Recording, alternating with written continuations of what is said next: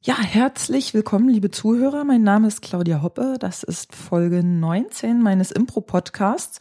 Und heute ist jemand bei mir zu Gast, das erste Mal von der Gruppe Pater Noster, nämlich Urban Luig. Hallo, Urban. Hallo. Urban, ähm, ein interessanter Name, finde ich. Wir hatten äh, vorher schon mal drüber gesprochen. Du hast Geschwister, die haben alle ganz normale Namen, sagtest du. Ja, ich habe, ähm, also ich heiße Urban, weil der beste Freund meines Vaters wohl auch Urban hieß. Ich habe den nie kennengelernt. Und meine älteren Brüder heißen Peter und Michael und dann dritter Junge. Jetzt müssen wir irgendwie mal kreativ sein, haben sich meine Eltern gedacht. Ja. ja, schön. Ähm, ja, ich, ich finde den Namen ja äh, sehr interessant. Weißt du, ob das tatsächlich was mit urban im Sinne von urban, also städtisch, zu tun hat, Ja. dieser Name? Das weiß ich. Und? Es ist so. Ah, okay. Also ähm, ich habe auch früher gerne Latein gelernt und als dann Urbs, Urbis, Femininum, die Stadt, Urbanus, städtisch, gebildet, Ah. das sind dann so die Vokabeln, ähm, war ich auch froh und es ist in meiner Wahrnehmung auch so, dass man wirklich in vielen Labels, in vielen Zusammenhängen, wo man so denkt, wo kommt da jetzt Urban her, ja, das ähm, zunimmt und ich finde das gut. Genau. Ähm, genau, wir steigen wieder ein und zwar, äh, wir hatten über deinen Namen gesprochen. ähm, Das ist aber auch ähm, immer schön, weil man hat ein Thema, wenn man sich nicht kennt. Äh, Ja. Ist ja so, dass man entweder, man hat den Namen nicht verstanden und dann fragt dann höflich nach und quatscht erstmal los. Und früher war das schrecklich, weil die ganzen Kinder haben natürlich Witze gemacht. Aber als äh, Künstler, man hat, ich brauche gar keinen Künstlernamen, das ist schon nett, muss ich sagen. Und haben die Kinder Witze gemacht ähm, im Sinne von äh, urban oder Stadt? Wussten die, was das heißt? Na, die wussten halt im Kindergarten, was eine Uhr ist. Und wenn dann einer sagt, so. ich heiße Urban, dann kann man schon immer einen Bezug nehmen. Und die Bahn kannten sie dann auch. Ähm, U-Bahn kannte man in Lippstadt im Westfalen nicht. Das kam später. Ja, so Okay. Dinge. Verstehe. Ähm, Impro. Genau, Urban. Wie lange spielst du schon Impro? Ich habe das in der Schauspielschule gelernt 1995. Bald 20 Jahre, glaube ich dann. Ja, das sind bald 20 Jahre. Aha, aha.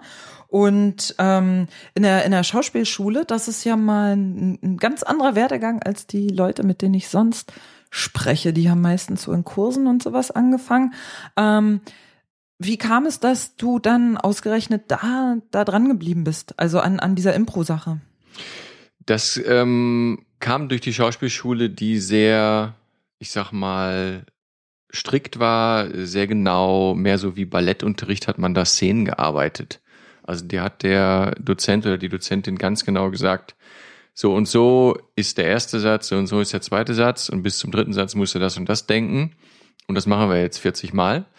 Und man fühlte sich da wirklich sehr geknechtet. Und als dann 95 ein Schauspieler kam und sagte, hey, ja, wir machen ja hier Szenenstudium. Ich habe da aber so ein Buch gelesen von so einem Keith Johnston. Da stehen irgendwie so einfache, verrückte Übungen drin, die würde ich gerne mit euch ausprobieren. Dann haben wir das gemacht und es war zum ersten Mal, dass man auf den Proben schon als Schauspielschüler das Gefühl hatte, man macht etwas richtig. Ja, also es ist Impro-Prinzip, äh, greif irgendwo hin in den Raum. Wenn du das Gefühl hast, es ist ein äh, Bücherregal und du greifst einen Buchbeschwerer in Form einer Katze, ist das richtig. Ja, das wissen wir ja alle. Und das war aber für mich, wie gesagt, als Schauspielschüler völlig neu, dass meine Idee von mir erstmal richtig war. Und das war so ein zündender Funke. Und dann habe ich auch Workshops bei Keith Johnson gemacht. Und äh, neben den normalen Theaterengagements war das immer mehr so, ich sag mal, Hobby. Ist natürlich alles sehr eng miteinander verbunden, aber das war immer befreiend. Ja, und Impro hat für mich äh, immer die Qualität von Freiheit und das, äh, deswegen hat's mich da gehalten. Wolltest du ursprünglich richtig so Bühnenschauspieler werden oder Filmschauspieler? Oder? bin ich ja. ja, Das wollen wir mal nicht, äh, ähm, aber das war sozusagen die, die, die, die Ausbildung, die du, äh, oder den Weg, den du eingeschlagen hast von Ja. Anfang Also an. ich wollte Aha. schon immer Schauspieler werden, ähm, auch als kleines Kind schon und war dann auch richtig am Theater und die Leipziger Schauspielschule bildet eben für Theater, Film und alles aus. So, dann hat man nachher ein Diplom. Und dieser Impro-Geschichte war eben damals noch gar nicht so bekannt und auch ein Nebeneffekt, sag ich mal. Und dann muss ich aber auch sagen, ist einfach dazugekommen, auch in der Selbstständigkeit, dass das Geld und die Jobs über Impro und Firmenauftritte und äh, jetzt eben auch mit äh, der Gruppe Paternoster, zu der ich gehöre, reinkommt. Und das hat jetzt durchaus auch so einen ganz rationellen Grund, Impro zu machen. Mhm, verstehe. Das heißt, ähm, also du hast es gerade schon gesagt, du begreifst dich äh, in erster Linie als als Schauspieler und machst das Impro, ähm, ja, äh, just for the for the money. So. Das ich war jung und brauchte genau, das Geld. Genau, das kann man so verstehen. Es ist aber eher so, dass ich ähm, mich auch viel damit beschäftigt habe, weil man dann von anderen richtigen Schauspielern gefragt wird, was macht ihr denn da? Das kann doch gar nicht funktionieren. Oder das muss ja platt und schlecht sein, wenn man so aus dem Moment heraus direkt das Ergebnis abliefert. Und ich habe dann irgendwann, ich sag mal, diesen Kampf aufgegeben, weil ich sehe es vielmehr so, es gibt äh, Theaterschauspiel, es gibt Filmschauspiel, es gibt Pantomime, es gibt Impro-Theater, es gibt äh, Ballett, es gibt Jazz und kein Musiker käme auf den Gedanken zu sagen, nur meine klassische Musik darf existieren und Rock'n'Roll und Jazz und Popmusik darf nicht sein. Und ich habe oft das Gefühl, ähm, Impro braucht noch eine Zeit, um diesen Stand zu bekommen und eine Selbstverständlichkeit als eine Kunstform neben vielen anderen. Ja, und das ist für mich auch so. Ja, ein bisschen, was ja im, im Netz, in der Impro-Netz-Community ähm, diskutiert wird, die ja äh, aus fünf Leuten oder sowas besteht, ist ja Tatsache, ist ja Tatsache, dass ähm, äh, weil du gesagt hast, ist es nicht platt und so, wenn man es aus dem Stegreif macht, dass die Sachen, die im Fernsehen oft zu sehen sind, ja oft diese Qualität haben. Das ich hab, ist unglaublich. Ich habe mir noch nicht so viel angeguckt, muss ich ja. sehen. Ich habe gesehen, gestern kamen zwei Sachen hier ja. irgendwie äh, irgendwas mit vier, vier, ja, ähm, vier gewinnt und dann noch so vier was, sind das Volk. Vier sind das Volk und dann gab es noch so ein anderes Ding mit irgendwas mit Zuhause. Genau, hab, Schmitz, äh, Ralf Schmitz. Genau, hat mir beides. Ist ja witzig. Ich habe beides auch gesehen, unabhängig von diesem Interview. Ich habe mir beides nicht angeguckt, nee. weil ich dachte, mh, hm, naja, also ich hatte so viel Schlechtes schon davon gehört. Ja. Und ähm, ja, das ist genau das Ding, dass das ja natürlich dann so ein bisschen so ein Ruf im schlimmsten Fall zementiert, wenn es im Fernsehen so, so platt ist. Irgendwie. Ja, das sind so Themen, da bin ich anderer Meinung, weil in dem Moment, wo man als äh, Impro-Gruppe auf die Bühne geht und etwas macht und das sehen dann zehn Leute oder das sehen dann von mir aus auch hundert Leute und man macht eine gute Show, dann weiß man, in dem Moment hat man etwas gesetzt bei diesen Leuten. Und Genauso wie auch häufig gesagt wird, es gibt so viele schlechte Impro-Gruppen, die gehen für wenig Geld in Firmen, die verderben den Ruf von Impro. Das ist mir so ähm, in 15 Jahren anderthalb Mal von irgendeinem Auftraggeber äh, gesagt worden und die anderen, es ist vielmehr so, dass man Impro entweder gar nicht kennt oder gute Erfahrungen gemacht hat. Und da jetzt irgendwelche Angstgebäude aufzubauen, von das Theater, äh, dass das Fernsehen verdirbt, unseren wunderbaren ja, ähm, Spirit, den wir beim Impro haben, das sind ja nicht die gleichen Leute. Also Leute, die zum Gorilla Festival gehen und wissen, wir gucken uns die Crumbs an, wir gucken uns geile Leute aus Schweden an oder so, die wissen auch, äh, was jetzt hier Herr Schmitz ähm, mit Druck da raushaut, äh, ist nicht das, was wir hier machen. Und es ist zum Beispiel bei mir so, ich habe in Paderborn am Stadttheater Theater gespielt und äh, mache seit zehn Jahren dort zweimal im Jahr ein Gastspiel. Ja, jetzt äh, am 14. November übrigens wieder, darf ich kurz sagen. so, und da ist es so, wenn man dann rauskommt und da sitzen dann 200 Leute, dann fragt man, wer hat schon mal Impro gesehen? Dann melden sich 50 Prozent und die anderen 50 Prozent melden sich, haben es noch nie gesehen, aber jeder kennt Schillerstraße. Ja, das war ja früher mal so ein großes Ding. Und da finde ich erstmal grundsätzlich so eine Anknüpfung ganz gut, dass man überhaupt was damit anfangen kann. Und wenn man dann eine Show spielt für 200 Leute, die wirklich kreativ, witzig, schnell alles ist, ja, dann ist der Begriff von Impro bei diesen Leuten wieder, wieder eingenordet. Ja, also es wirklich. Und ja. generell, ich meine, das trifft jetzt vielleicht nicht unbedingt auf die Fernsehformate zu, aber was du sagtest, ähm, da haben dann mal äh, zweieinhalb Leute in Firmen die Erfahrung gemacht, dass es nicht so doll war. Äh, auch Impro-Spieler haben ja mal einen schlechten Tag. Ja. Und vielleicht eine Truppe, die sonst super ist, hat dann genau in der Firma den einen Tag gehabt, wo zwei ihrer Leute irgendwie morgens eine Laus über die Leber gelaufen ist und dann ist halt scheiße. Ich bin da auch nicht so ein Freund von, von diesen ähm, so absoluten Wertungen irgendwie so. Ja, man ja, muss die einfach sind scheiße und der ist voll der gute Spieler und der ist ein Scheißspieler und so, wo du denkst, ey, der hat vielleicht mal einen schlechten Tag oder so. ja, das, da ist auch jeder unterschiedlich gestrickt und ähm, wieder kurz das Beispiel, die Crumbs sind bestimmt höchst entspannt im Sinne von, was machen die anderen, wie stehen wir da, ähm, die machen einfach ihr Ding und ich glaube, das ist, das ist was ganz Entscheidendes, gerade beim Improvisieren, wenn ich da anfange, mich zu vergleichen, zu werten, bin ich schon wieder in irgendeiner Maske, in irgendeinem Korsett, was ja gerade Impro verhindert. Ja. Und insofern, ja, weiß nicht, also diese Freiheit, was ich eben meinte, das ist nach wie vor so. Also Impro bedeutet für mich ähm, Authentizität, Freiheit und wenn das aus welchen Gründen auch immer zu eng wird, kann ich es nicht machen. Ja, dann gehe ich aus diesem Konstrukt raus, aus dem Engagement oder wie auch immer. So. Und interessant ist ja auch, ähm, die Assoziation hatte ich nur gerade, dass Impro ja auch was mit äh, der Überwindung oder der Abwesenheit von Angst zu tun hat.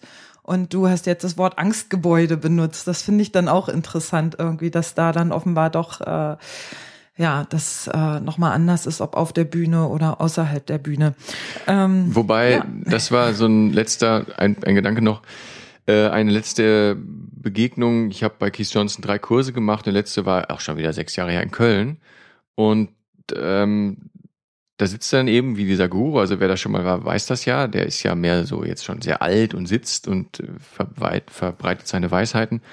Auf jeden Fall saßen dann 30 Leute, die viel Geld gezahlt haben. Es ging los. Er kam auf die Bühne, setzte sich da auf das Sofa und es war Ruhe und er sagte nur, if the fear goes away, there are no problems. Also wenn die Angst weggeht, gibt's keine Probleme. Das war das Erste, was er gesagt hat. Überhaupt. Und das ist für einen Alltag, für einen Beruf, für die Bühne, für Impro, für andere Kunst, fürs Ballett, für Musik. Ja, das ist so viel Wahres einfach dran. Das finde ich schon nach wie vor ähm, sehr, sehr faszinierend. Und äh, eine Sache von den Crumbs möchte ich ja auch noch in die Community geben. Äh, wir hatten mal einen Kurs bei denen und dann sagten die, ähm, wenn in der Gruppe was nicht funktioniert, wenn man das Gefühl hat, er oder sie ist immer auf irgendeinem Trip oder äh, unsere Shows sind immer in die und die Richtung, wir rutschen immer wieder dann doch in die Schnelligkeit, in die Gags oder was auch immer. Wir wollen daran arbeiten. Was können wir tun? Und dann sagte ähm, Lee, äh, wenn du etwas ändern willst, äh, änder es. Und änder es bei dir selber. Das heißt, du kannst in die Tiefe gehen, du kannst langsamer werden, du kannst Pausen machen. Und du musst ja gar nicht drüber reden, sondern wenn das Publikum merkt, hey, das ist geil, merken es auch deine Kollegen und dann veränderst du aus dieser aktiven anderen Spielweise auf der Bühne deine Gruppe. Das ist ja ein sehr systemischer Gedanke. Ja, er funktioniert auch nicht. Hast du probiert, ja? Oder äh, ich glaube schon, dass er funktionieren kann und ich finde den Gedanken nach wie vor auch super und das möchte ich auch jedem äh, empfehlen, das mal auszuprobieren. Man braucht äh, verdammt viel Sitzfleisch und äh, Geduld und Muße. Und trotzdem ist es, glaube ich, ein guter Weg. Also besserer als mit zehn Leuten drei Stunden zu diskutieren und dann hat man doch nachher irgendeinen Kompromiss gefunden, der keinen glücklich macht. Hm. Ähm, ja, jetzt haben wir über dich ein bisschen gesprochen. Pater Noster wurde ja schon angesprochen, ist die Gruppe, bei der du spielst. Wie lange gibt es die schon? Paternoster hat sich 2002 gegründet und ich bin 2003 dazugekommen. Mhm. Und wie viele Spieler umfasst Paternoster aktuell? Aktuell sind es äh, fünf, nee, also vier Spieler, ein Musiker, ein Chef. Wir sind sechs feste Paternoster und wir haben vier Gäste, mit denen wir sehr häufig zusammenspielen. Und ein Chef heißt was? Das heißt, dass 2002 Sebastian Weiß ist auch unterschiedlich zu vielen anderen Impro-Gruppen gesagt hat, es gibt so viele geile Impro-Spieler in Berlin, es gibt so viele gute Gruppen und er möchte gerne eine professionelle Gruppe wirklich ähm, starten, nicht aus Kursen heraus, nicht aus äh, Konstellationen, die man häufiger bei Gruppen kennt. Ja, wir haben da die Kurse gemacht und sind dann zusammengeblieben, dann kam noch zwei dazu, bums, hatten wir eine Gruppe, sondern mehr so wie so eine Boygroup. Also da ist doch hier äh, die Carola Neitzel bei den und den Gruppen. Da ist doch der Lutz Albrecht, der spielt doch da und da und wir kennen uns alle irgendwie durch gemeinsames Spielen.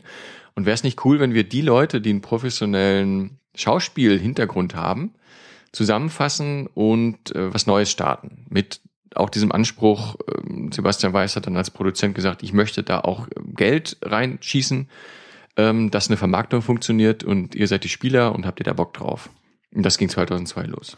Und da finde ich sehr interessant, dass der Sebastian Weiß selber ja gar kein Impro-Spieler ist, oder?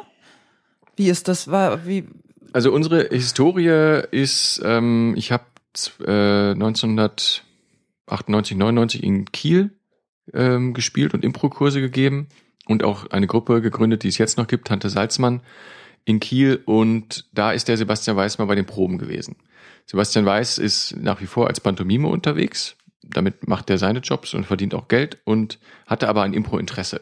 Und ich habe impromäßig zwei, dreimal mit Sebastian auf der Bühne gestanden in all den Jahren. Und er hat dann aber, als das losging, ich bin hier der Produzent und wir machen so ein Konstrukt, auch aktiv gesagt, ich gehe nicht mehr mit auf die Bühne. Ich muss mich da abgrenzen, ich muss den Kopf frei haben und mache einfach das Büroding. Ähm, und das ist sein Ding. Ja, ist natürlich super. Also so, da kann man sich schon also ich freue mich dann nach wie vor, dass es diese unterschiedlichen Fähigkeiten gibt und gab und die dann da so zusammengekommen sind. Ich finde es nur sehr spannend, weil ich mir das für mich selber total schwer vorstellen kann, zu sagen, ähm, ich mache nur noch das Büro und die Orga und ich stehe nicht auf der Bühne, weil für mich der Hauptantrieb tatsächlich auch so ein bisschen ist, ich will da auf dieser scheiß Bühne stehen irgendwie. Mhm.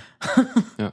Dann zu sagen, ich mache Impro, aber ich gehe nicht auf die Bühne, das ist ähm, ja, das ist anders. Ja, und ich glaube, das ist, ich weiß gar nicht, welche Gruppen noch so funktionieren. Also Steife Brise in Hamburg hat ein Büro. Ja, wo ja, aber die sind, die teilen sich das, glaube ich, alle ganz gut auf, die Büroarbeit und das auf die Bühne gehen. Ja, ja, also die äh, Leute, die da was entscheiden, auf jeden Fall, definitiv. Und es ist so dann eher, ich sag mal, wie im Musikgeschäft. Also man hört dann immer so, der und der geile Produzent hat die und die rausgebracht. Und man kennt dann, also ich als Musik nicht so unglaublich bewanderter, kennen diese Namen dann immer nicht, ja. Aber der hat schon Madonna produziert und so oder die. Und das ist jetzt halt bei Sebastian Weiß so, dass das sein Ding ist und äh, das ist so. Hm. Nur als Produzent bei Musik ist ja, äh, da hat der Produzent ja auch einen äh, unheimlichen Einfluss auf die auf die Aufnahme. Der entscheidet ja, wie du, weiß ich nicht, die Instrumente setzt und wie laut die sind und wann du einen Loop machst und so weiter und so fort. Ähm, ist das bei Sebastian bei euch ähnlich, auch vielleicht in der Hinsicht, dass der euch coacht oder Tipps gibt oder sagt, so hätte ich das jetzt aber gerne mal oder lässt er euch dann da sehr viel Freiheit? Der lässt uns sehr viel Freiheit und dann ist das ähm, Beispiel vielleicht nicht so gut. Wenn es in der Musik so zugeht, ja, dann ist es jetzt eher wie in einer Firma unterschiedliche Abteilungen. Ja, es gibt die aktiven, was auch immer, äh, ne, die dann performen, die, die, die verkaufen, die rausgehen, die machen, tun. Es gibt die Leute, die das Marketing nach vorne schieben, die würden niemals in den Vertrieb wollen. Es gibt die Zahlencontroller, die niemals äh, ja irgendwie was anderes machen wollen. Und äh, das ist ist einfach so. Und vielleicht hat jetzt von den wo er sich auf der Bühne austoben kann, er nach wie vor mit seinem professionellen Pantomimentum dann eben auch genug, ja. Und dann ist das für alle funktionierendes Modell. Hm, interessant. Und so, wenn du die ähm, Entwicklung der Gruppe Paternoster über die Zeit anguckst, äh, wie war die? Gab es besondere Ereignisse oder sowas? Ähm, weil ihr wart mal mehr, glaube ich. Ihr wart mal deutlich mehr Leute, meine ja, es ich. Gab, es gab vor knapp drei Jahren eine große Trennung, wo diese sechs, die ich jetzt beschrieben habe, geblieben sind und wir hatten große Diskussionen und Konflikte in der Gruppe und da sind sechs Leute gegangen. Wir waren also sehr groß, ja. Und so macht jetzt jeder sein eigenes Ding und das ist also schon unangenehm gewesen und so langsam, äh, wie soll ich sagen, haben wieder, hat wieder jeder so seinen Tritt gefunden und, und macht sein Ding. Und die Konflikte, die es in Impro-Gruppen gibt, sind mal größer, mal ähm, kleiner. Und wir haben uns bei Paternoster, ja, ich glaube, viele, viele Impro-Gruppen sind grundsätzlich eher gesprächsoffen, nett und wenig stringent und äh, hierarchisch. Ja? Und dadurch ist es in vielen Gruppen so, dass man Sachen äh, vielleicht schleifen lässt, dass man Dinge lieber mitnimmt, als in den Konflikt wirklich tief reinzugehen. Und in meiner Wahrnehmung bei Paternoster war das so, dass es Sachen über vier, fünf Jahre gab, die ja, irgendwann am Horizont auftauchen, dann immer wieder aktuell werden. Und irgendwann merkt man, Freunde, wir können einfach nicht mehr zusammen und dann machen wir jetzt hier einen Schnitt. So. Und die Springmaus in Köln zum Beispiel ist ganz anders aufgebaut. Da gibt es den Bill Mockridge, der damit richtig Kohle macht und aber auch ganz klar sagt, das ist unser Format, das will ich so haben. Der geht auch selber nicht auf die Bühne, ja, aber der ist halt ein Produzent dann doch wieder für Impro, der aber das ganz anders nach vorne peitscht. Als Comedy-Produkt, ich habe da mal ein, zwei Shows gesehen, die sind einfach so eingenordet, das sind alles geile Performer, aber das ist wenig Impro, das ist alles zu 80, 90 Prozent klar, was die da in welchem Beat über die Bühne schieben und das Volk, äh, das ist so Druckbespaßung ohne Ende, die einfach durchgestylt ist. Ja. Interessant. So. Spannend irgendwie, was sich so für, also für mich gerade so für äh, äh, Welten noch aufmachen, die ich gar nicht so auf dem, auf dem Schirm hatte bisher. Und äh, bei Paternoster, die Konflikte, würdest du sagen, die waren eher ähm, persönlicher oder eher künstlerischer, sachlicher Natur? Oder eine Mischung. Oft ist es ja eine Mischung, so man kann es dann vielleicht gar nicht so genau auseinanderhalten. Ja, das würde ich auch sagen, dass es generell gern die Mischung ist. Es ist definitiv so, dass sich an sachlichen Problemen, Stichwort Geld, auch persönliche Sachen dann verschärft haben. Und wenn du irgendwie in einer, sei es eine private oder eine Arbeitsbeziehung steckst, ja, und hast immer wieder die gleichen Diskussionen, irgendwann wird's dann halt, bei uns war es so, äh, fast so wie so Gewerkschaftsrunden, ja. Ähm, sehr, sehr anstrengend, sehr, sehr aufreibend und ähm, immer wieder gab's kleine Veränderungen und dann konnte man erstmal wieder ein halbes Jahr entspannt zusammenspielen und dann ging's wieder von vorn los. So. ja. Ah, interessant. Ähm, wie oft und wo spielt Paternoster aktuell? Also wir hatten gerade unser zehnjähriges Jubiläum in der Kulturbrauerei im Prenzlauer Berg, die vielleicht der ein oder andere kennt. Und da, Schon mal gehört. und da haben wir mittwochs ähm, seit zehn Jahren festen Termin im Maschinenhaus und haben jetzt gerade vor vier Wochen ähm, auch den Dienstag äh, im Franz Club äh, bespielt mit einem Game Show Format und sind in der Kulturbrauerei zu Hause. Mhm. Schön. Ähm, ja, und du, du hattest es ja schon gesagt, äh, Ausbildung Schauspieler. Was machst du sonst noch so neben Paternoster und Impro? Also ich habe 2000, das war auch fast parallel so mit dieser Paternoster-Geschichte, Umbrüche gehabt. Da habe ich mit ähm, Stadttheater aufgehört, weil ich da keine Lust mehr drauf hatte. Das war mir zu kulturbetriebsmäßig. Ähm, das war dann 2003, 2004 eine Fortbildung zum Personalentwickler und Personaltrainer gemacht. Und seitdem ist bei mir auch das Feld, wo ich in Firmen, in unterschiedlichen Konstellationen Firmentrainings mache, größer geworden. Und das ist eine Sache. Dann spiele ich noch Krimi-Dinner. Also es sind alles so schauspielerische Dinge, die dann doch das Theater immer wie so als Basis haben und Krimi-Dinner ist nicht improvisiert? Ich spiele auch Formate von anderen, von anderen äh, Produktionen, die fest äh, Texte haben. Das ist dann schon fast mehr so Theater, sag ich mal. Aber Paternoster gibt auch drei Krimi-Dinner, die mehr oder weniger improvisiert sind. Ja, das eine mehr, das andere weniger. Und ähm, du hast so nach meinen anderen Baustellen gefragt. Ich habe eine eigene Gruppe von Trainern, wo wir die Schnittmengen zwischen Firmentrainings, Seminaren, Fortbildungsreihen und Impro ähm, untersuchen.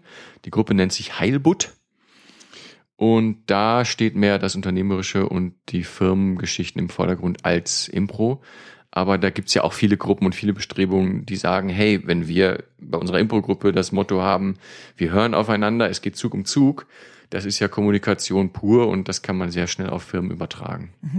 Also ist Heilbutt eine Impro-Gruppe oder ist es, ist es eine Impro-Gruppe oder ist es keine Impro-Gruppe? Es ist keine Impro-Gruppe. Es mhm. ist ein Verband von Trainern und Coaches, die nicht auftreten, sondern wir experimentieren mit Situationen im Seminarkontext und schauen, wie kann man da eine Impro-Übung integrieren. Aber es gibt da auch wirklich klassische Coaching-Ansätze, mit denen wir dann auch umgehen. Und das hat sich 2008 äh, formiert, nach einem dann wieder klassisch äh, Impro-Kurs.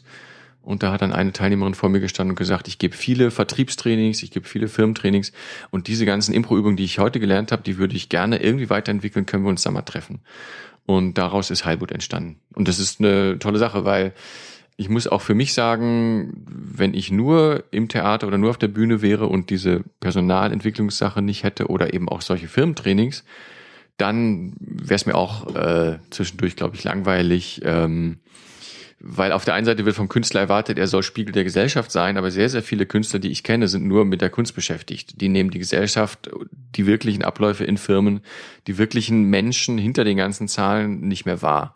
Und wer so Briefinggespräche bei irgendwelchen Banken oder irgendwelchen Versicherungen oder so hat, ja, jetzt als Impro-Spieler für Shows, der sieht ja auch, was hinter dem Schlips steckt oder der sieht ja auch die Nöte oder der sieht auch, mein Gott, jetzt sind alles nur Menschen Und dann ähm, sieht man aber einfach einen Hintergrund von ja den unterschiedlichsten Branchen und das ist echt spannend. Oh, ein sehr spannendes Feld. Ähm, Theater, auswendig gelernte Texte ist äh, das Stichwort für das Thema, was du auch mitgebracht hast. Und zwar ähm, ha haben wir, ich glaube, ich habe es so formuliert, wie kann die Arbeit mit festen Theaterszenen Impro bereichern? Ähm, das ist das, worüber wir jetzt gern sprechen möchten.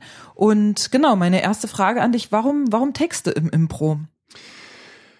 Auf der einen Seite mit meinem Hintergrund, ich habe halt acht Jahre an verschiedenen Stadttheatern gespielt, da waren immer auswendig gelernte Texte Fakt. Ob das jetzt Nathan der Weise ist oder was ihr wollt oder was auch immer. Und parallel habe ich immer Impro-Shows gespielt. Ähm, und dann war es so, dass bei Nathan der Weise speziell der Nathan ein sehr alter, wunderbarer Schauspieler war, der aber oft mal Sachen durcheinander gebracht hat.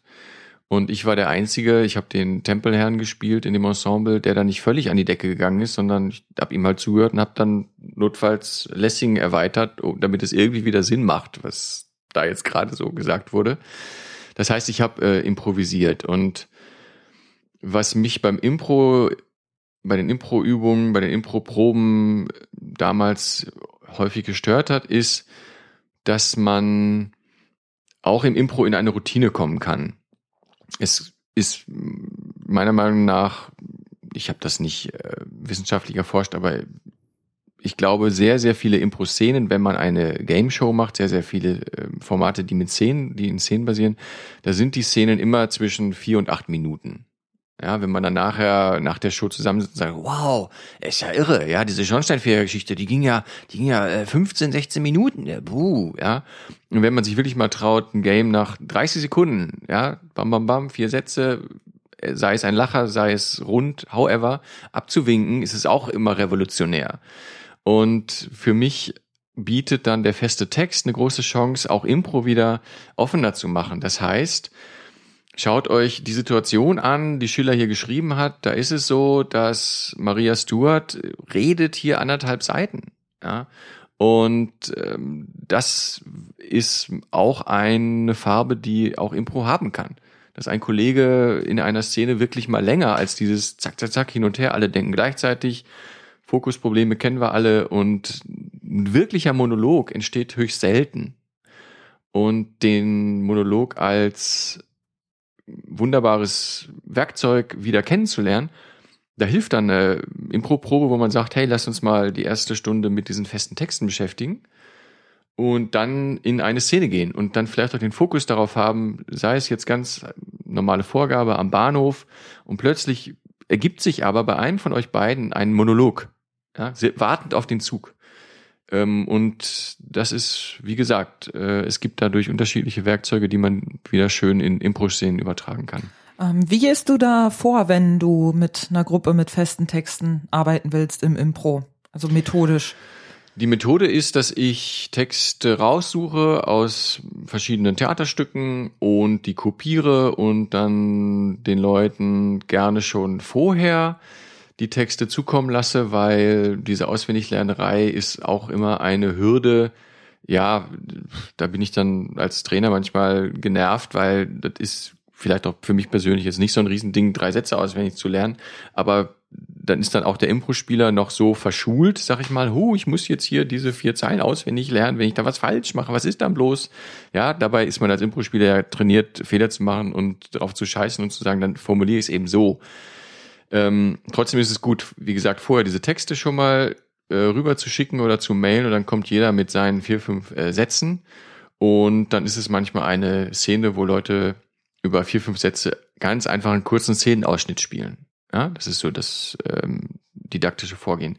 Und dann ähm, ist es auch mal in der Impro-Probe äh, sehr, sehr schön zu sagen, okay, ihr habt jetzt hier die Szene zweimal gespielt, sie ist sehr kurz, ja, sind jetzt hier 50 äh, Sekunden guck mal, dass du direkt, also wie bei einer richtigen Theaterprobe, ja, schau mal, Otto, dass du hier direkt ähm, mit viel mehr Vorwurf einsteigst. Ja, oder äh, ja, schaut noch mal, wenn ihr jetzt noch mal diese kurze Szene spielt, ihr seid von Anfang an, seid ihr kurz davor, euch die Kleider vom Leibe zu reißen. Also das muss sofort in jedem Wort, in jedem Satz muss das drin sein. Das ist dann viel mehr so als Regisseur gesprochen. So, und darüber kann man aber auch ganz konkret mit Leuten arbeiten, die vielleicht sich beim Impro immer so ähm, eingerichtet haben, das wissen wir auch, es gibt Hochstatusspieler, es gibt Tiefstatusspieler, das wird dann auf Proben mal diskutiert und nach zwei Shows ist man wieder im alten Saft. Und mit so einem festen Text kann man den Tiefstatusmenschen wirklich ähm, damit nochmal ganz anders konfrontieren, der Hochstatus zu sein, weil die Szene es braucht. Und so kann man auch, so kann man auch wie Stimmearbeit, wie Körperarbeit ein Figurenrepertoire trainieren. Ja, und das ist mit dem Text, der ist da häufig eine sehr schöne Hilfestellung. Das heißt, du spielst die Szene dann komplett eins zu eins nach oder was, was sind die Impro-Elemente dann? in dem Moment ist es die Szene eins zu eins nachgespielt und natürlich gibt's da tausend Spielweisen einer Szene. Das bringt uns aber nichts, wenn wir das diskutieren, weil wir machen ja damit keine Aufführung, sondern es soll als Absprung für Impro dienen. Und dann ist es eher, sage ich auch, meine Aufgabe als äh, Probenleiter, ja, vollkommen richtig, man kann die Szene auch total ruhig und ähm, suspense-mäßig spielen, aber ich möchte, dass ihr hier mal richtig äh, auf die Kacke haut, weil wenn ihr jetzt mit euren fünf auswendig gelernten Sätzen durch seid, geht es in dieser Emotion weiter. Ja, ihr kennt dann den Grundkonflikt, ihr kennt eure Figur, ihr kennt euren Namen und danach improvisiert ihr. Und das finde ich auch immer so eine generelle kulturelle Sache wenn Leute mit Texten zu tun haben, tun sie plötzlich so, als hätte Shakespeare und Schiller oder wer auch immer nicht auch zunächst mal improvisiert. Ja, natürlich sitzt jeder Autor zu Hause und hat eine Idee und schreibt die auf. Und nicht jeder Autor ist deswegen geil, weil er das Ganze noch 35 Mal überarbeitet und das dann plötzlich genial ist, sondern manches ist sofort geil. Und dadurch bin ich auch als Theaterschauspieler so, dass mir die genauen Worte und die genauen eins zu eins auswendig gelernten Sachen im Maße egal sind, wie mich der Regisseur natürlich lässt.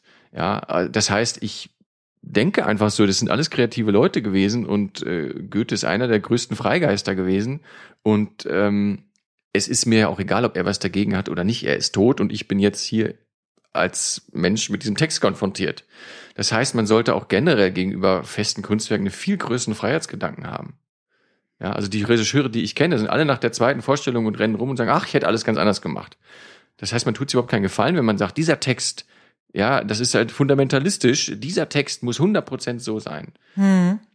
Ja, die Gefahr ist äh, schnell da. Ich glaube nicht nur bei äh, Theaterwerken und sowas, auch bei Musik da ist es ja im Grunde ja, nichts anderes. Natürlich. Also ja.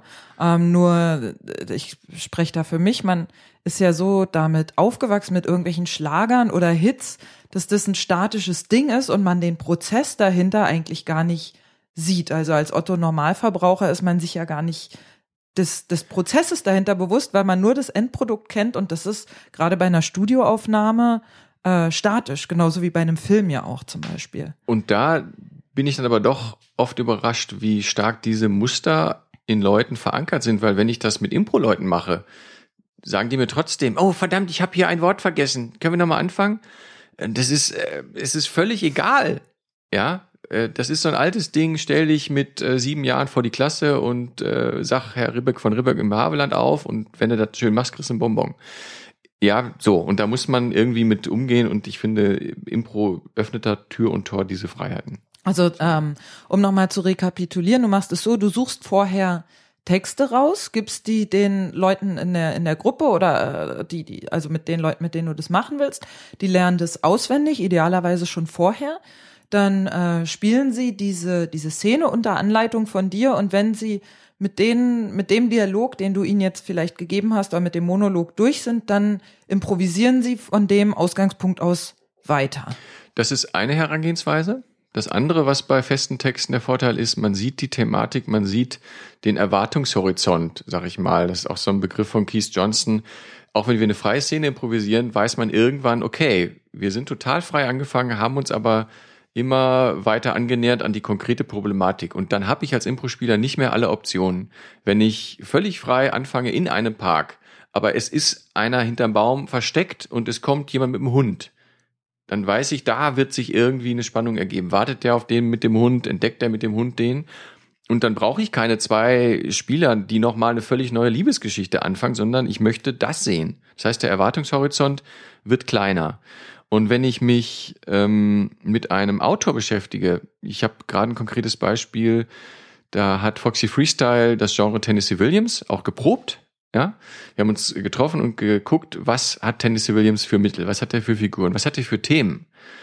Dann merkt man irgendwann, okay, wenn wir Tennessee Williams spielen wollen, spielen wir äh, bitte kein, haben wir da keine Tanzeinlagen drin, ja, wie im Musical oder wie in Bollywood. Oder wir haben auf jeden Fall keine Außerirdischen, sondern wir haben Menschen, die alle mehr oder weniger kämpfen, um im Leben klarzukommen. Sie haben auch alle noch einen fantastischen, äh, überstrapazierten Traum und müssen mit ihren Träumen in einer harten Alltagswelt klarkommen. Ist so ein Thema von Tennessee Williams.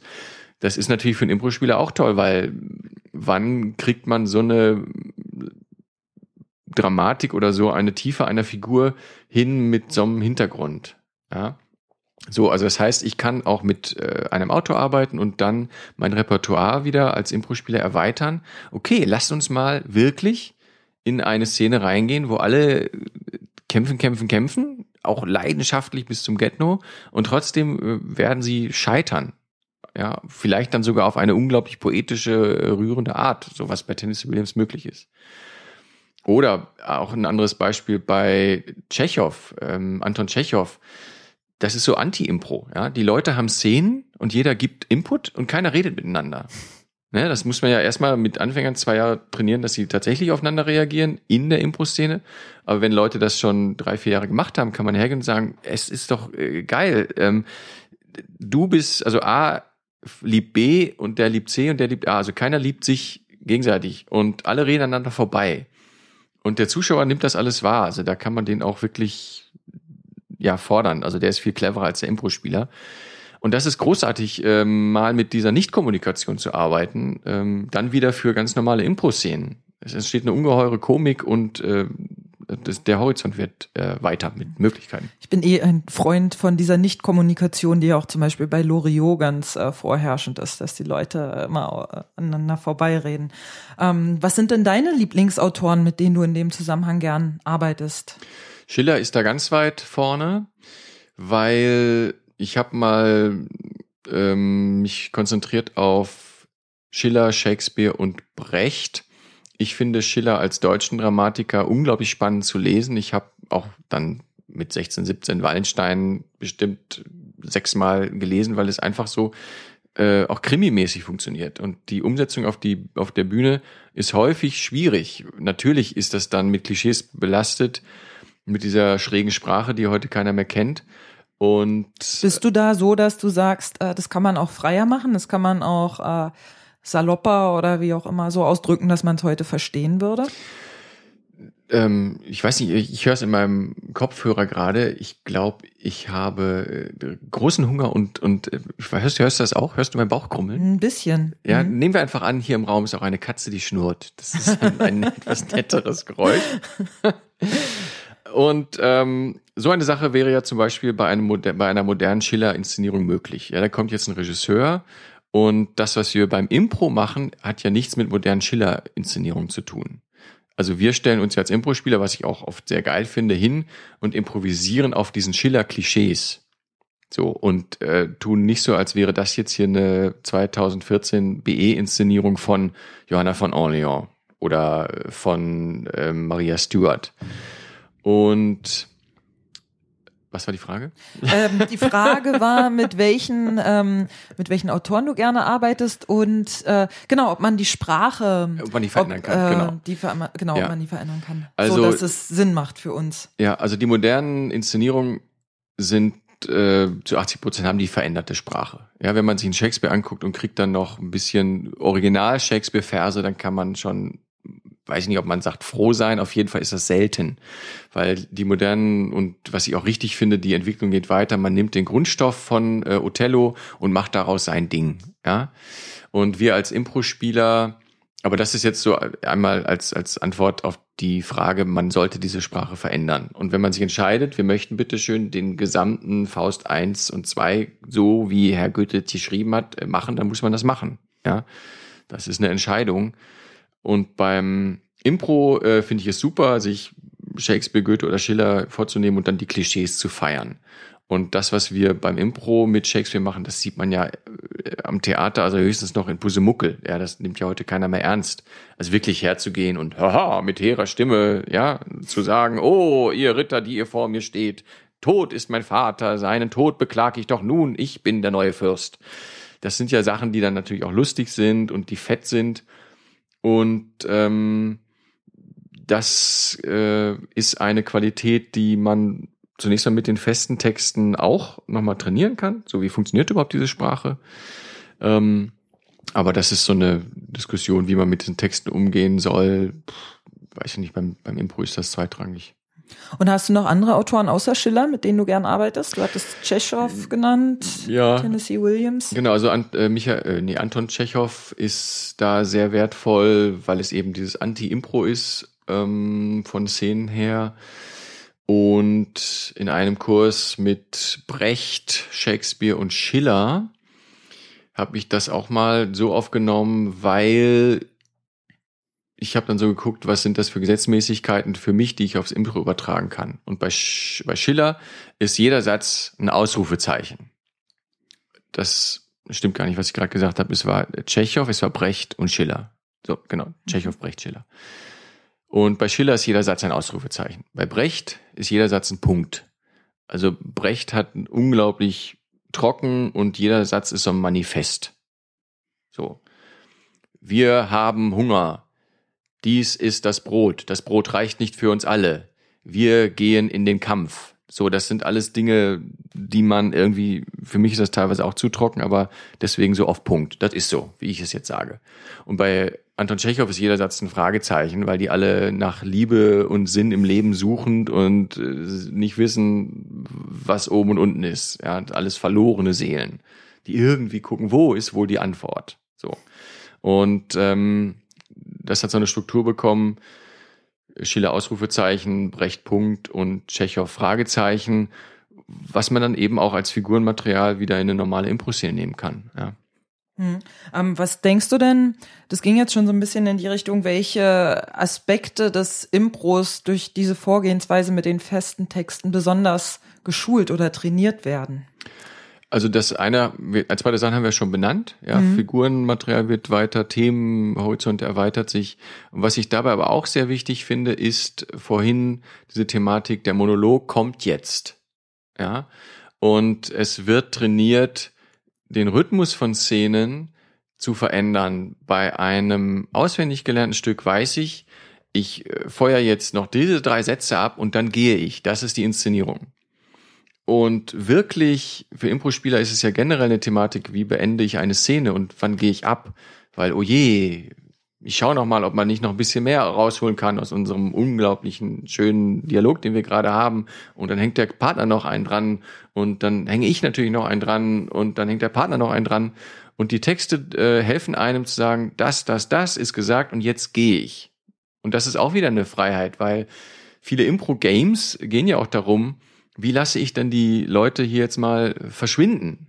Ja, also dieses äh, rein-raus-Spiel, wo jeder ein Stichwort bekommt und dann habe ich abzugehen, ist ein witziges Game, wenn man es so macht, aber es ist als Grund, ähm, als, als Grundspiel erfunden worden. Bitte geht einfach auch mal irgendwann. ja. Hm. Und wie viele Szenen haben wir als Leute, die Impro machen, vor Augen, wo man einfach zwei Leute sind da, Talking Heads, bam, bam, bam, und das bleibt so. Und irgendwann, wenn Lacher kommt, wird abgewunken.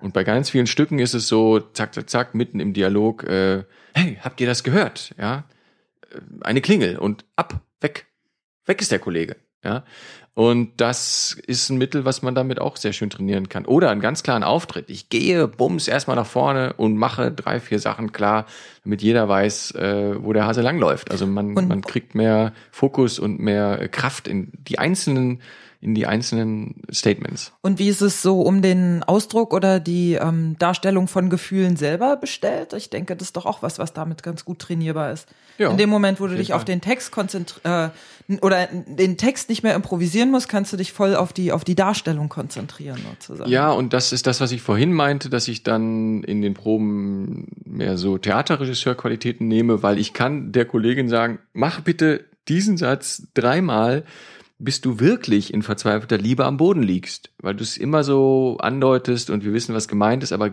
trau dich mal, ja, geh hier die Wände hoch. Also das, was man aus einer Schauspielprobe kennt und auch ist auch ein Klischee, aber es nutzt auch. Das heißt, ich kann mich selber, ich kann Mitspieler, ich kann die Leute, die ich gerade trainiere, auch damit viel konkreter irgendwo hinführen zu Dingen, die sie vielleicht sich sonst nicht trauen. Ja? Ähm, und wenn ich diese Erfahrung gemacht habe, dann traue ich mich das auch in einer improvisierten Szene. Ja, sehr schön. Ähm, mhm. angeschritt, äh, angeschritt, angesehen der fortgeschrittenen Zeit. Ähm, wir haben noch ein Thema, über das wir ganz kurz sprechen würden. Dann würde ich jetzt dahin wechseln, auch wenn es ähm, fast gar nichts mit dem ersten Thema zu tun hat. Ja, dann mache ich auf jeden Fall kurz noch den Hinweis. Mhm. Ähm, das wird in der Gorilla-Schule 2015 einen Kurs geben, also für die Impro Forever Leute, da ist Thema ähm, Autoren und Impro. Mhm. Das werde ich da anbieten. Dürfen. Ah ja. Sehr schön. Wann im, wann in 2015? Das steht auf der Gorilla-Seite. Ach so, okay, dann können wir das ja äh, hier zu dem Artikel verlinken. Gerne, ja, das würde passen. Ja, äh, ja sehr schön. Ähm, das, das andere Thema, über was wir sprechen wollen, ist ähm, ein, ähm, ja, auch ein ganz interessantes, spannendes, wie ich persönlich finde, nämlich ähm, die Frage, warum die Arbeit mit externen Trainern für eine Impro-Gruppe häufig einfacher ist als mit Leuten aus den eigenen Reihen. Ähm, ja, Urban, äh, äh erstmal denkst du, dass das auch so ist oder ist das äh, mein persönliches Problem? Ja. Also ich glaube, es ist nicht 100 Prozent so, aber schon 75, zumindest in meiner Wahrnehmung. Ich, ähm, Hast du eine Theorie, warum das so ist? Weil man relativ schnell auf Augenhöhe ist. Weil man nicht mehr das Gefühl hat, der Horst kann mir wirklich noch als Oberguru aus unserer Gruppe was sagen, was ich noch nicht weiß. Das ist auch meine persönliche Erfahrung. 1996, äh, 97 habe ich in Kiel Tante Salzmann gegründet und da war ich derjenige, der gegenüber den anderen, die Bock auf Impro hatten, einen Wissensvorsprung von anderthalb Jahren hatte. Das ist, wenn Leute Impro noch nie gemacht haben, viel. Andersrum kann man auch sagen, der Urban hat anderthalb Jahre Impro gemacht und gründet eine Gruppe. Das ist schon, das ist schon vermessen. Das ging auch nur, weil äh, 97 in Kiel Impro noch totaler wilder Westen war. Also da sind schon schlimme Shows äh, qualitativ passiert. Die waren aber damals gar nicht schlimm, weil die Leute das überhaupt nicht kannten. Ja? Also wir sind mit äh, zwölf Leuten aufgetreten und haben uns dann alle schön vorne an die Rampe gestellt und eine Wort-für-Wort-Geschichte erzählt.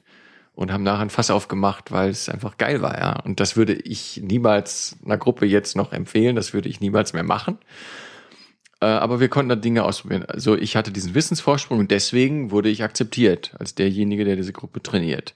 Nach zwei Jahren war das vorbei. Da merkte ich so, was warum machen die denn nicht mehr das, was ich sage? ja? Und äh, aus gutem Grund, weil sie selber ja, ja, Urban, du warst ja bei dem Auftritt nicht dabei.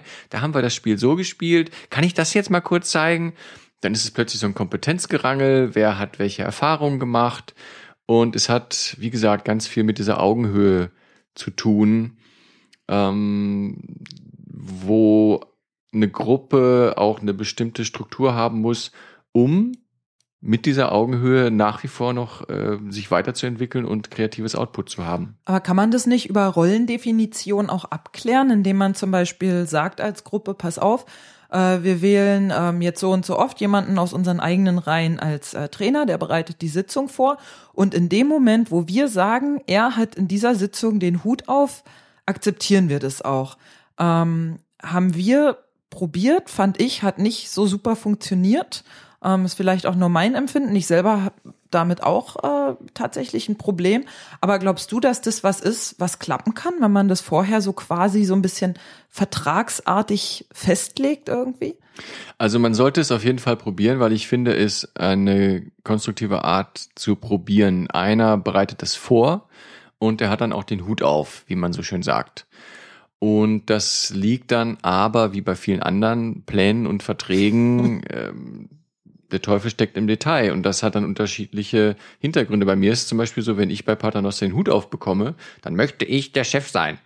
Und ich bin innerlich sehr schnell angepisst, wenn mir da irgendjemand in die Parade fährt und sagt, ach Urban, äh, dann können wir doch jetzt auch die Übung noch machen. Und der andere sagt dann, nee, lass uns die noch mal machen. Und äh, ja, aber das ist ja genau das, was ich meine, ne? Ja. Weil in dem Moment äh, oder äh, vielleicht auch was du sagen willst, der Teufel steckt im Detail. Weil für mich heißt das nämlich auch, wenn wir sagen, okay, Urban hat jetzt bei dieser Probe bei uns den Hut auf, dann ist kein irgendwie, aber können wir nicht das und das auch noch machen? So, nein!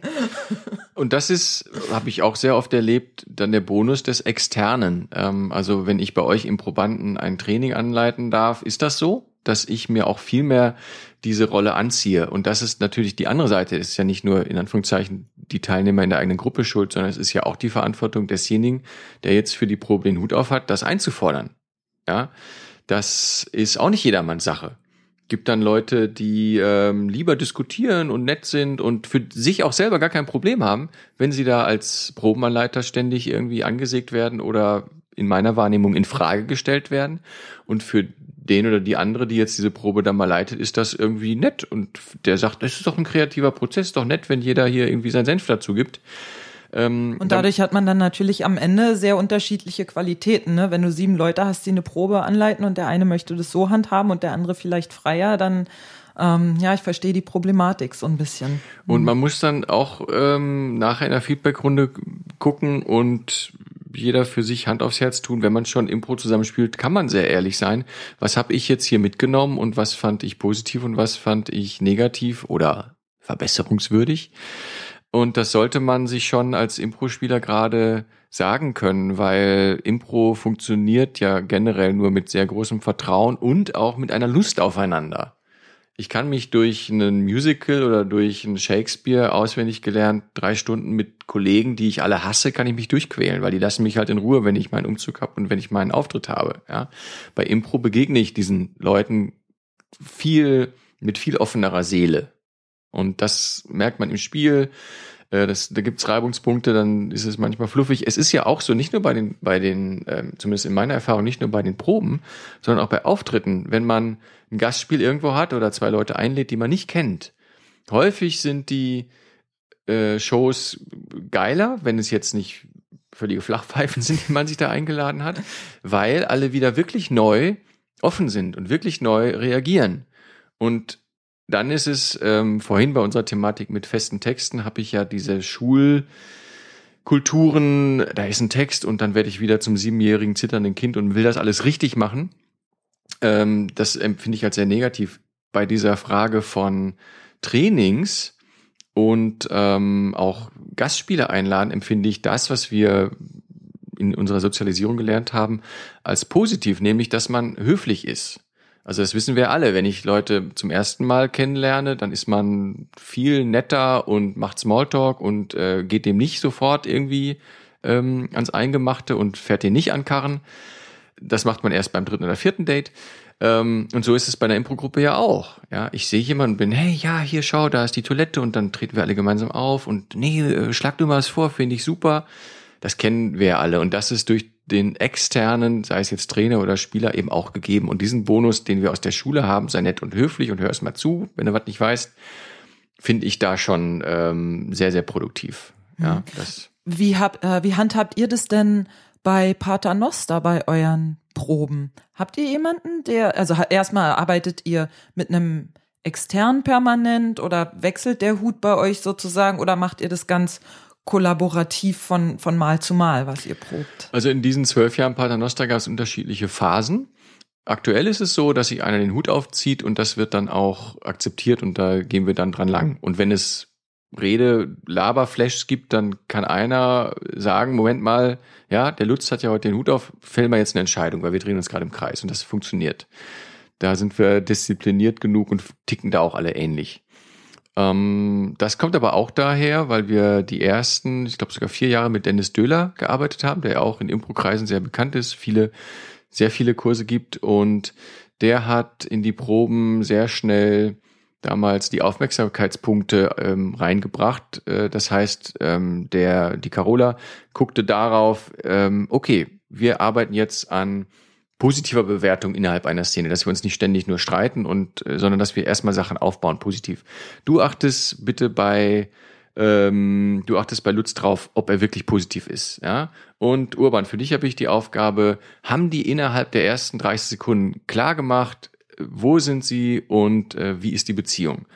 So, und das kann man dann nachher einfach objektiv abfragen diese Aufmerksamkeitspunkte, von denen es ja viele gibt. Ja? Mhm. Wie war der Das heißt dann hinter der Szene nicht, äh, ihr habt dann nicht reingeblökt irgendwie von wegen, ey, er hat aber gerade hier gar nicht oder er streitet jetzt schon wieder oder. Nein, meistens hinter der Szene, ja.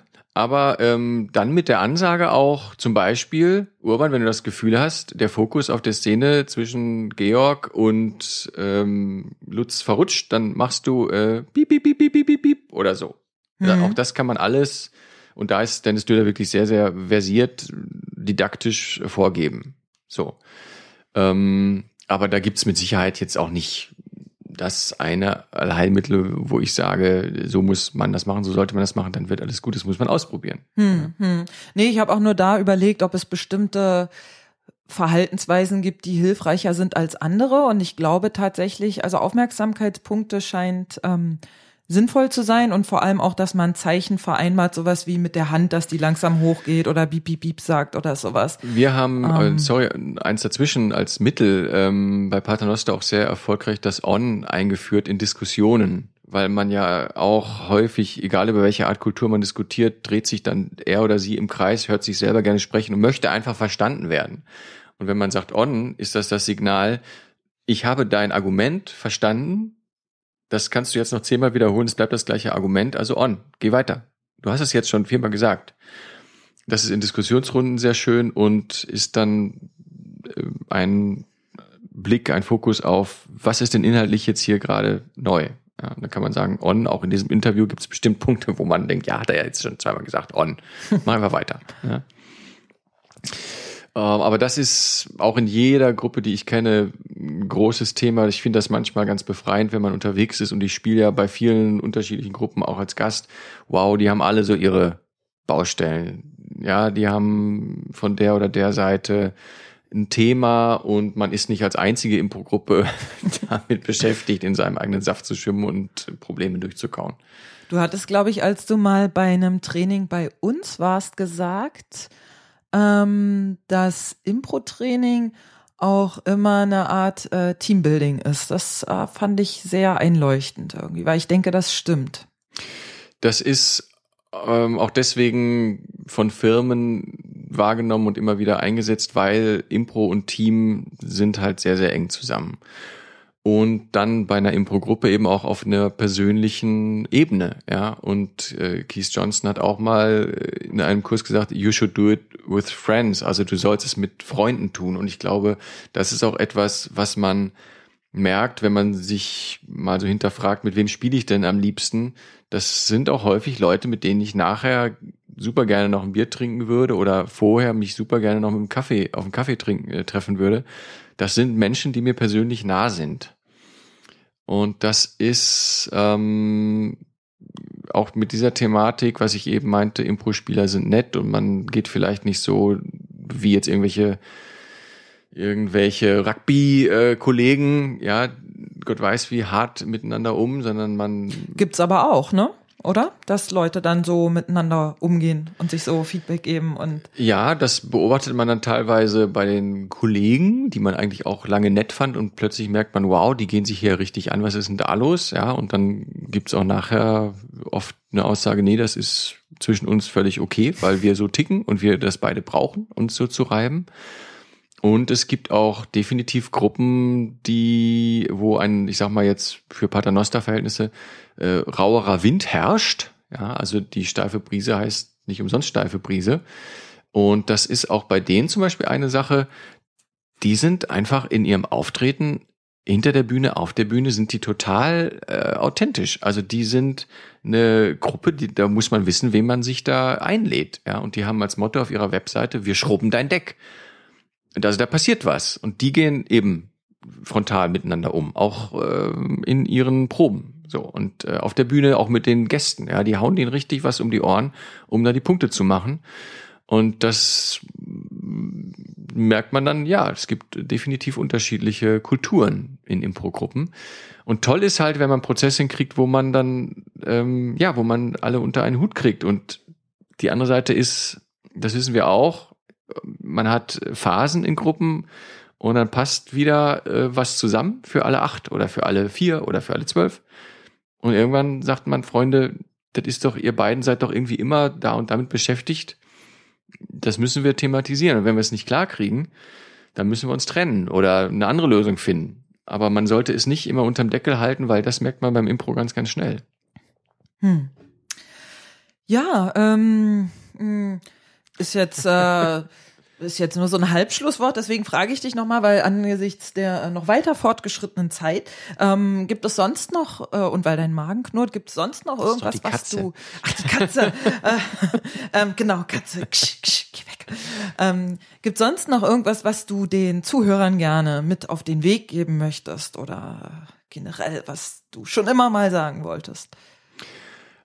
Eine konkrete Sache noch zu dieser externen Trainergeschichte ist, dass dann glaube ich auch, wenn ich irgendwo gefragt werde, kannst du meine Probe bei uns anleiten, ich bereite mich auch viel expliziter vor, kann ich hier auch gestehen, als bei einer Paternoster-Probe.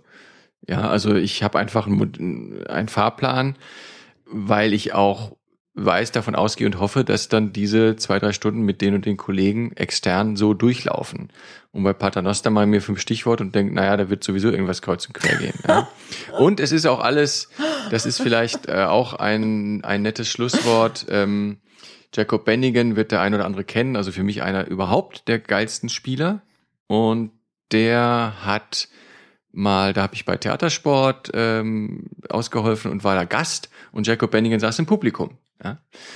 Und er kam in der Pause und sagte, äh, hey Leute, ähm, schöne Show, aber ich habe das Gefühl, da sind ganz viele Impulse auf der Bank und ihr gebt denen nicht nach. Also deswegen ist auch auf der Bühne nicht so viel Leben. Also wenn ihr einen Impuls auf der Bank habt, springt doch hoch und spielt doch den Vater, spielt doch den Baum, spielt doch das Auto, das da kurz vorbeifährt. Ihr könnt, glaube ich, spielerischer sein. Und hey, wow, ja, danke, hey, Jacob Benningen. und dann äh, war der zweite Teil der Show tatsächlich auch äh, lebendiger und schöner und alle waren froh.